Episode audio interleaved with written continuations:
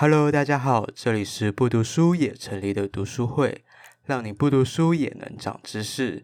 想获得更多资讯，可以上 Instagram 以及 Medium，搜寻不读书也成立的读书会，就可以找到我们了哟。今天要分享的书是萧怡辉的《一千七百种靠近》。一千七百是一个人一生平均会认识的人数，而人与人之间由不同的故事交织而成。这本书透过一个个故事，诉说各式各样的人际关系，以及他们所遇到的情境。抒情又严谨，真实又虚幻，如此矛盾的气质，大概就是萧怡辉身为作者以及其创生出来文字的魅力了。接下来，让我们来听 Amber 的分享。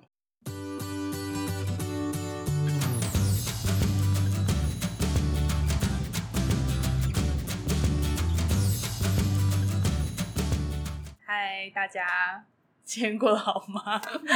还不错。好，我今天要分享的书是《一千七百种靠近》。那这本书上次在上分享，是我吗？是人工拥抱的诗集。对，然后 Lisa 有提到这一本书，刚好我也有买了这本书，所以想说今天就来介绍这本书。因为这个书其实是我当时从法国回来的时候失恋的时候买的。对，就是当时觉得很难过，然后。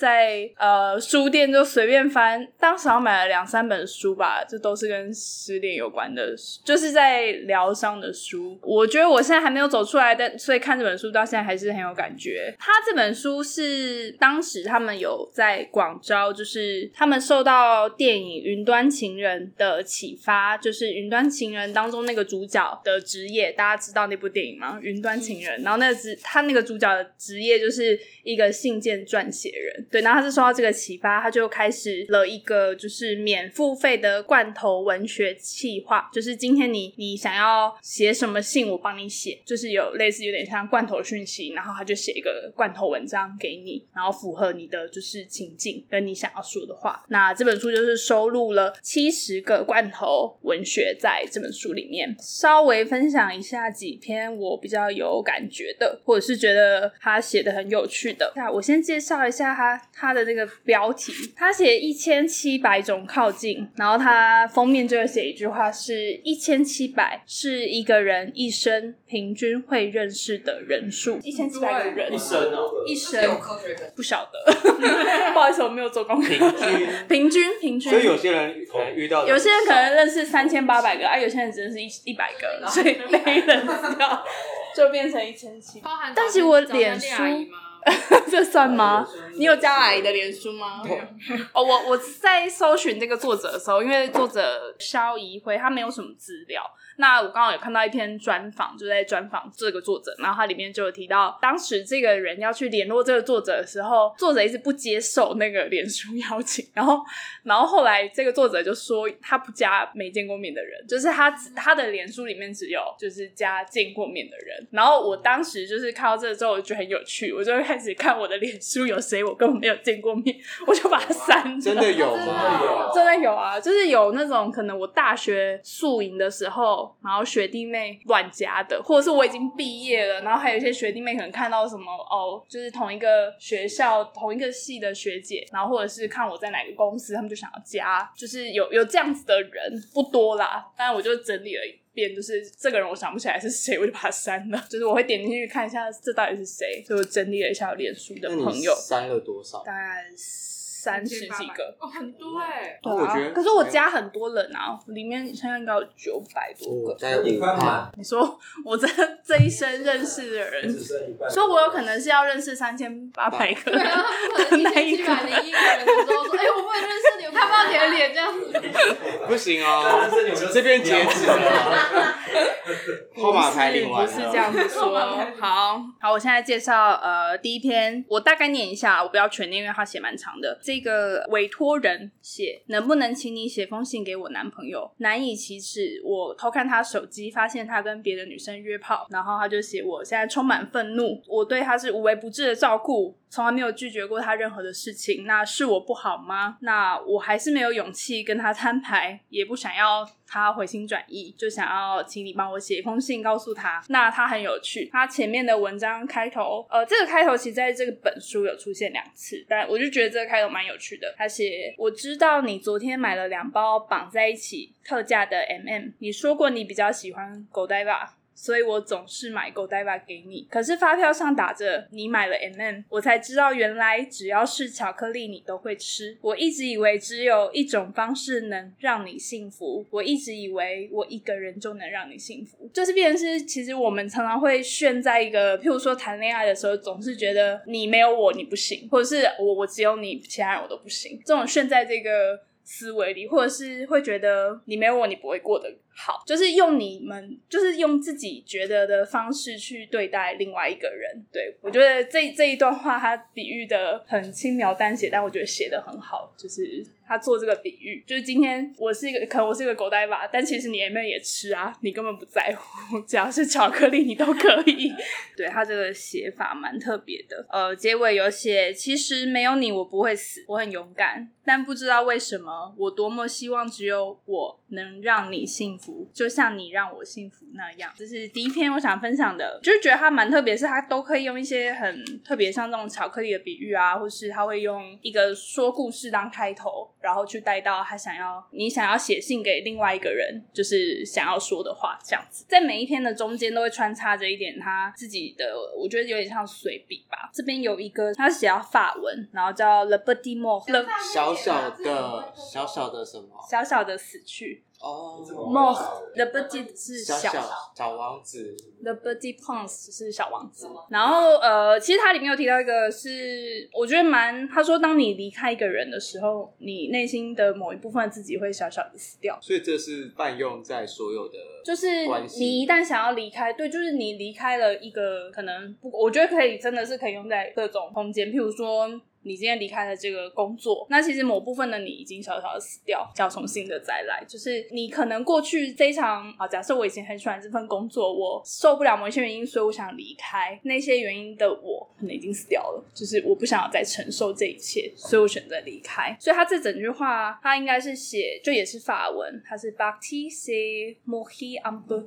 就是离开，就是一点点的死掉，就是对我来说，这还蛮有感觉。你有没有这个感觉？就是当你离开一个人。或是一件事情，然后你就会呃，内心的自己就是有一点点小小的死掉。只是这个死掉，你离开法国之后死掉一点。有，但那个死掉会成为养分，就对对对啊，就是成为你的一个循环的一部分。再来，好，第二个是跟亲情有关的，然后他写可以帮我写一段给我妈妈。我今年延毕了，就是他虽然有打工什么，但还是很对不起妈妈。他想要告诉他妈妈不要担心，就是虽然他延毕了，但不要担心。不想回家也不是不爱这个家，就是。就是想要请，就是作者写一个让妈妈知道他爱他。一开始他就写，我觉得这段很感人。他写：“记得吗？是你教我写字的。高中以后，你就再也没有看过我写的字了。”就是你可以想象那个亲情的画面，就是。小时候妈妈带着你写字，然后但长大之后，其实他根本就不太会去看你写了什么内容等等。然后他写，记得吗？你最先教我写的是我的名字，你说名字绝对不能写注音，不然会被班上的同学笑。然后我还是哭了，觉得很讨厌。我还那么小，为什么要我写国字？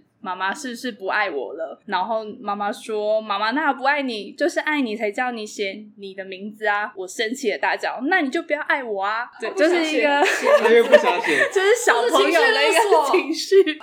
对，然后他就写，我不断写着写着，他们就变成了我的名字。大家都这样叫我，我却越来越少听见你喊我的名字了。这中间有一段写妈妈打电话给他，然后他觉得很烦，然后又说：“我觉得好烦，但是也发现你像每个妈妈。”妈一样老了好多，不管怎么样，你还是会这么爱我，可不可以不要这样？你不要爱我吗？我怕我还没有好好爱你，你就已经先太爱我了。我觉得跟我的那个有一点点的类似啦，就是虽然我没有不爱我爸妈，但是有时候他们的爱会让你觉得很负担，对，就是太重了，窒息感。他们应该是不太知道，呃，尤其是我爸妈年纪比较大一点，那我觉得他们是更不懂得去呃表达自己情绪的。一辈，就是他们的表达方式可能和我们就是可以直接说出来的有点不太一样，所以这段看很有感触，就是因为我常常觉得我爸妈好像不知道我们这么爱他，或者是他们对我的爱我有点难以承受，会觉得你这样是爱我吗？或是我该怎么去回应你这样的爱呢？譬如说十一点就开始打电话问你要不要回家，你在哪里啊？然后还会生气，没有，我今天加班。每天都加班。哎哎哎，他们不会听 Podcast，不要担心。对，好，反正就是它里面就是这么感人，就是有一些很感人的部分，然后有一些。很写实的部分，然后我觉得感触蛮深的，然后蛮推荐大家，不管是你心情好或是心情不好的时候，都可以翻一翻，因为多多少少它主要比较多是在讲感情，多多少少一定会有触动到你心的那个部分。觉得它文字蛮，嗯，文字蛮温暖的，而且很很好读。那我分享最后一篇，好，这个是写给自己的。一年前刚大学毕业，那时候寄了未来信给自己，可是却如同我的未来与梦想一样，迟迟得不到回应。也许是寄丢了，不知道你愿不愿意回到。要过去写一封信给未来，就是写一封未来信给我呢。好，这就是他的委托人的要求。他这一段我觉得也写的蛮好的，这是第一段。而且我不知道你想不想见到现在的我，不过你一直都可以选择。选择要做什么的是一向是你，而不是我。我也不知道在那里的你会不会在每一个做决定的瞬间都想着我，又或者你已经变得更聪明了，考虑着我所不知道更重要的事。然后他说：“你应该不需要我才对，我只是你的草稿而已。”这个你跟我是过去的你跟现在的我，大家会。Confuse，还有一段我觉得很感人，是我不知道你想不想见到现在的我，可是我很想看看在那里的你是什么样，请你好好照顾自己，就像在照顾我一样，很可爱，超级可爱。好，就今天就分享到这边，感觉蛮正面的，很正面吗？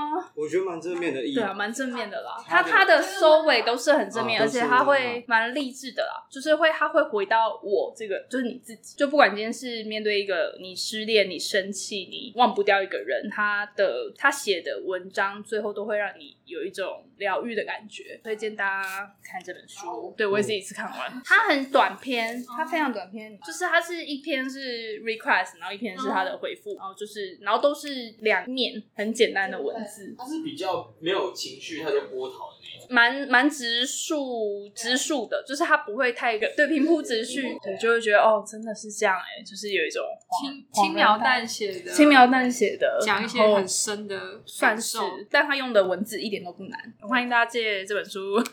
好，那我今天分享到这边，希望大家都被疗愈到，谢谢。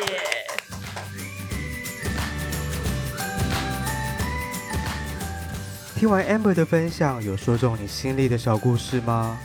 有机会翻翻这本书，或许会有一则是你的故事。没有的话也没关系，不妨现在就动笔写下自己的信。你想写什么样的内容呢？可以在 Instagram 告诉我们哟。喜欢我们的话，欢迎追踪、订阅、分享，帮我们拍拍手，这对我们是很大的肯定。那我们下次见啦，拜拜。